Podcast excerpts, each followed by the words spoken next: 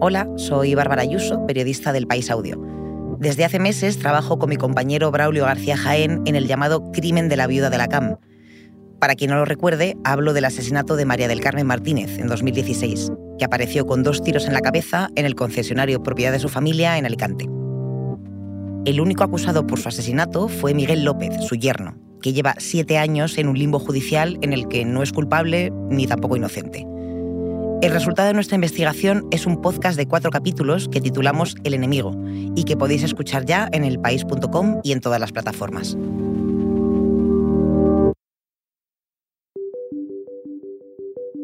Desde hace semanas, al hablar de la guerra de Ucrania, nos preguntamos si ha empezado ya la contraofensiva, si puede recuperar los territorios ocupados por Rusia.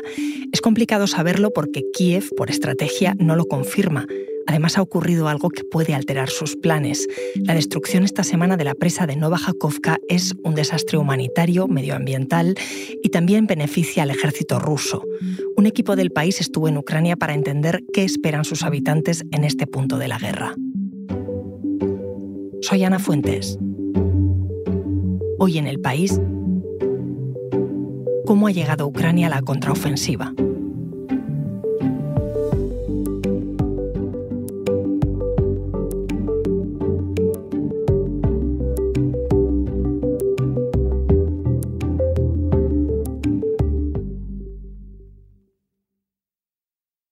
Hola, Mónica. Hola, Ana. Mónica Ceberio es directora adjunta del país y ha estado varias semanas en Ucrania con un equipo del periódico haciendo una serie de reportajes. Yo quería hablar contigo porque estos días escuchamos eh, hablar de contraofensiva. ¿Qué quiere decir eso? La contraofensiva es una operación militar a gran escala que desde hace meses prepara el ejército de Ucrania para intentar eh, reconquistar el territorio que ha perdido durante todos estos meses de guerra y que está en manos de Rusia. En más de 15 meses de guerra, desde febrero del año pasado, cuesta no perderse. ¿Dónde estaban las líneas del frente hace unos días y dónde están hoy, más o menos? Justo lo que recorrimos son eh, la línea de frente, que es unos 1.200 kilómetros más o menos, que va desde Kupiansk al norte hasta Gerson, eh, ahí hay varias, varias zonas que fueron ocupadas por el ejército ruso, como la propia ciudad de Gerson, que después fueron recuperadas por Ucrania entre octubre y noviembre del año pasado. Y ahora hay muchas partes en las que el propio río Dnieper separa las, las posiciones rusas y, los, y las ciudades y pueblos que, siguen ocupados por Rusia de las partes que han sido recuperadas por Ucrania. Mientras hablamos, Mónica está dibujando con el dedo en la mesa para mostrarme todas esas líneas y cuál fue su recorrido. Ahora mismo, si cogemos un mapa de Ucrania, que es uno de los mayores países de Europa, tiene 100.000 kilómetros cuadrados más que España, ¿Rusia habría invadido más o menos cuánto? Pues ahora mismo sería una extensión superior a la que tienen Andalucía y Murcia juntas, más o menos, para que te hagas una idea teniendo en cuenta que había conquistado más territorio que luego, como hemos hablado antes, perdió a lo largo de octubre y noviembre del año pasado. Vosotros recorristeis el país, hablasteis con mucha gente, con militares, con civiles. ¿Cómo los viste después de 15 meses de invasión? Una mezcla de cosas. Mm, esperanzados, muy esperanzados en la contraofensiva, probablemente porque no pueden no tener esperanza. Los militares eh, con los que hablamos, la mayoría son militares no profesionales y que de repente se están viendo eh, pegando tiros. ¿no? Entonces, claro, la motivación de la que tanto se habla siempre, efectivamente es muy poderosa y es muy fuerte, porque, porque es muy difícil dejar una vida tan normal como la que teníamos tú y yo e irse a combatir a frentes peligrosísimos como, los de, como el de Bakhmut, por ejemplo. ¿no? Entonces, la motivación es muy fuerte y la confianza que tienen en que esto puede acabar en algún momento y que pueda volver la paz a sus, a sus pueblos y a sus, y a sus ciudades es muy importante. También en la población civil veíamos una gran esperanza en la contraofensiva, era claro, pregunta obligada que hacíamos a, a toda la gente y bueno, pues todos confiaban en que antes o después acabarían recuperando sus, pueblos y podrían volver a vivir en ellos, podrían volver a cultivar sus campos. Hay que tener en cuenta que depende a qué zona vayas. Hay zonas que están completamente devastadas, arrasadas, en las que no queda nada. Y es muy sorprendente ver cómo incluso en los sitios más desolados, más destruidos, a pesar de todo, hay gente que quiere volver a, vivir ahí, incluso aunque no haya vida, aunque no haya nadie. Recuerdo un matrimonio de, de que tenía 72 años, estaban celebrando ahí sus bodas de oro y, claro, el pueblo era una escombrera prácticamente, ¿no? Había gente intentando recoger cosas, el pueblo había sido ocupado por las tropas rusas, las casas habían sido ocupadas por soldados rusos y eran lugares absolutamente destrozados. Y este matrimonio, a pesar de todo, ellos decían que habían nacido ahí, que querían morirse ahí. Esta es mi tierra, es mi casa querida. Aquí nací y aquí me quiero morir directamente, como se dice. Es nuestro nido, nuestro hogar. Y los veías ahí recogiendo, mm, intentando limpiar un poco su casa para poder poner un colchón y para poder ir, irse a vivir cuanto antes a, su casa, a pesar, insisto, de que el pueblo era un paraje desolado, además lleno de minas, muy peligroso, y, y ellos decían que les daba lo mismo. Y veías muchas situaciones así, mucha gente que estaba, no sé si decir resignada con esta situación, pero que decían, y esto también era bastante habitual, que no querían vivir con miedo y que, bueno, pues les había tocado esta guerra que la mayoría no comprende, no comprende por qué los, sus vecinos, a los que hasta hace poco consideraban hermanos, les están bombardeando, pero bueno, pues les había tocado vivir con esto y 15 meses después todos intentaban hacer una vida lo más normal posible. ¿no? La gente quiere hablar. La gente quiere hablar siempre. Para ellos es muy importante la ayuda de Occidente, lo saben, son totalmente conscientes de que si esta guerra se olvida, el apoyo de Occidente será menor y, que es, es, fundamental para que puedan recuperar el territorio y para que pueda acabar la guerra. Ahora me sigues contando, Mónica. Enseguida volvemos porque escuchas hoy en el país y siempre tienes ganas de más, recuerda que los sábados y los domingos tienes nuevos episodios gracias a la colaboración de Podimo y El País Audio.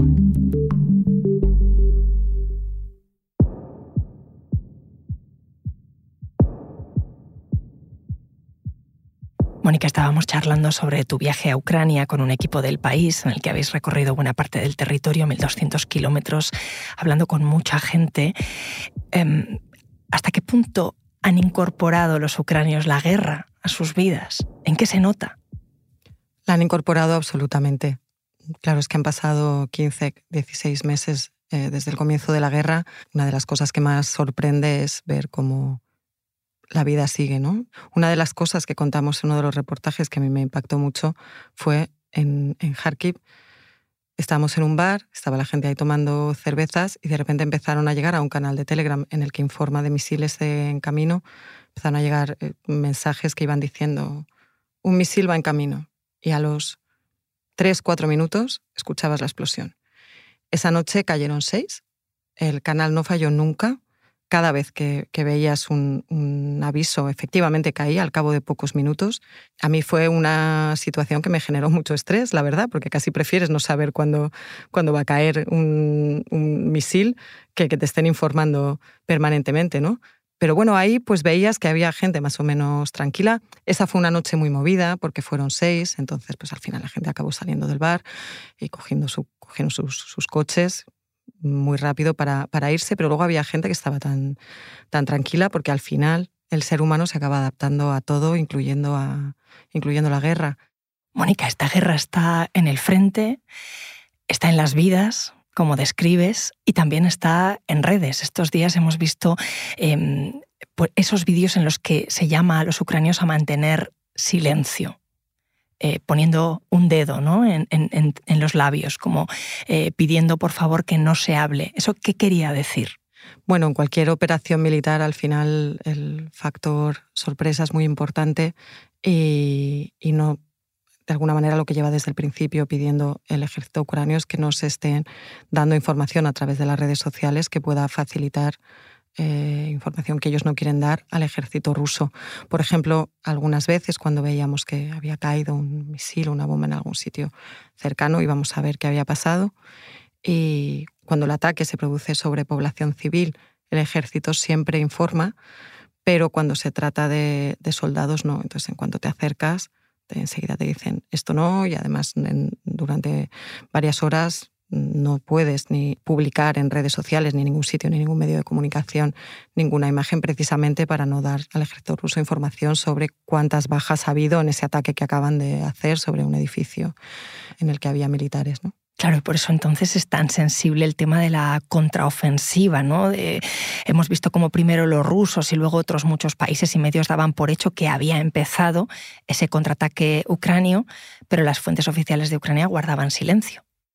Sí, para ellos es fundamental mantener el, factor sorpresa y además hay que tener en cuenta que la propaganda rusa en este momento está funcionando a pleno gas, con lo cual cuanto más eh, reservado y discreto sea el ejército ucraniano sobre lo que está haciendo, mejor para sus intereses militares. Ya me imagino, Mónica, por eso, eh, si te parece, no te vayas, voy a hablar un momento con nuestro compañero Javier González Cuesta, que es corresponsal del país en Moscú, para que nos cuente cómo se ve todo esto desde el lado ruso.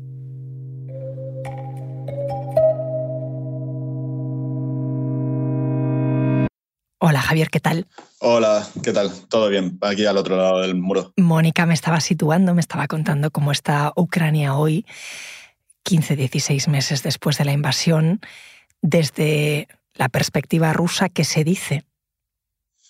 Bueno, la guerra, lo que comenzó y sigue siendo oficialmente una operación militar especial, se está dilatando muchísimo en el tiempo. Todo está en manos de Putin. La población ha dejado todo en, manos del presidente ruso. Desde diciembre, desde, bueno, desde otoño del año pasado, Rusia se ha fortificado en lo que es la línea de frente.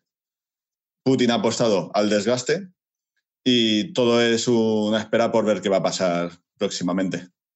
¿Allí se habla de contraofensiva? Es el, tema de conversación de esta semana, aunque lo que es oficialmente el Ministerio de Defensa ruso, el Kremlin, incluso el Ministerio de Exteriores dicen que ha sido parada. Todavía, todavía es muy pronto para valorar cómo está el frente, porque esto suele tardar unos días, unas semanas, unos meses hasta que se clarifica todo. Aunque, por supuesto, todo el, todo el tema del desborde de, la presa en Gerson, lo que sucedió este, este martes, es también el, ahora el tema de conversaciones, donde están todas las imágenes, donde se ve más eh, claro lo que es la guerra en estos momentos pero apenas está saliendo nada a relucir. El Ministerio de Defensa sigue diciendo que sus tropas han parado los intentos de avance ucranianos y, bueno, incluso, por ejemplo, el expresidente Dmitry Medvedev ha dicho hoy que, Rusia debería contraatacar en cuanto terminen de frenar eh, los intentos ucranianos. Pero claro, esto acaba de comenzar. Eh, llevamos meses preparando esta contraofensiva, tanto por un lado como por otro, Rusia fortificándose, Ucrania armándose, y sería absurdo pensar que esto ha acabado en, dos días. Me has hablado de la presa y quiero que escuches una cosa. Novakajovka es importante porque su presa también da agua a buena parte del último tramo del, del río Dnieper, Dnieper, esos 60 kilómetros hasta Gerson. El canal de Crimea nace en Novakajovka, aporta agua dulce a la península anexionada por Rusia en 2014. Eh, con toda, con gran probabilidad, este canal quedará inservible. Además, el agua de la presa de Novakajovka sirve para enfriar los reactores de la central nuclear de Zaporilla, que está más al norte. La cuestión aquí clave es, por un lado, saber qué ha sucedido exactamente en la presa. Y el segundo es cómo puede afectar al, al rumbo de la, de la guerra, en concreto de la contraofensiva ucraniana. Era nuestro compañero Cristian Segura. Lo que se escucha es el coche estaba yendo hacia esa presa que supuestamente destruyeron los rusos. Esto es lo que dice la inteligencia occidental y también Ucrania. Eh, Javier, em, Ellos dicen que Moscú mandó reventar esa presa para ralentizar la contraofensiva. ¿Cuál es la versión del Kremlin? La versión rusa desde el primer minuto ha sido acusar a Kiev. bueno, por ejemplo, el portavoz de Putin inmediatamente atribuyó la destrucción de la presa al fracaso de la ofensiva, el supuesto fracaso de la ofensiva ucraniana. Pero ha habido, dentro de que es la versión de que ha sido Ucrania, ha habido distintas discrepancias. Finalmente, la versión rusa es que, la presa había sido desgastada durante, durante meses por bombardeos, supuestos bombardeos ucranianos, y que eh, al aumentar la presión del agua eh, adrede en los últimos tiempos, esta había terminado por reventar. Lo que pasa es que, por ejemplo, ha habido aquí eh, algunas eh, em, afirmaciones bastante dudosas. Saldo, el, el, jefe impuesto por el Kremlin en Gerson, llegó a decir que un día cayeron 80, 80 misiles HIMARS en la presa, que es una exageración, es que eso no ha caído, eh, esos son números prácticamente de cuando han bombardeado toda Ucrania desde, desde Rusia. Javier, gracias. Gracias a ti. Mónica, vuelvo y termino contigo. Esta guerra no se sabe cuándo va a terminar. La gente en Ucrania, ¿a qué se está agarrando? Se agarran, por un lado, a la contraofensiva y, sobre todo, a la persona que está comandando la contraofensiva, que es el comandante en jefe, Valery Saluzny. Había una cosa muy sorprendente de ir visitando los distintos pueblos y ciudades del frente, y es que había unanimidad sobre el general sobre su capacidad, sobre que era la persona que podía eh, devolver la paz a Ucrania. Eh,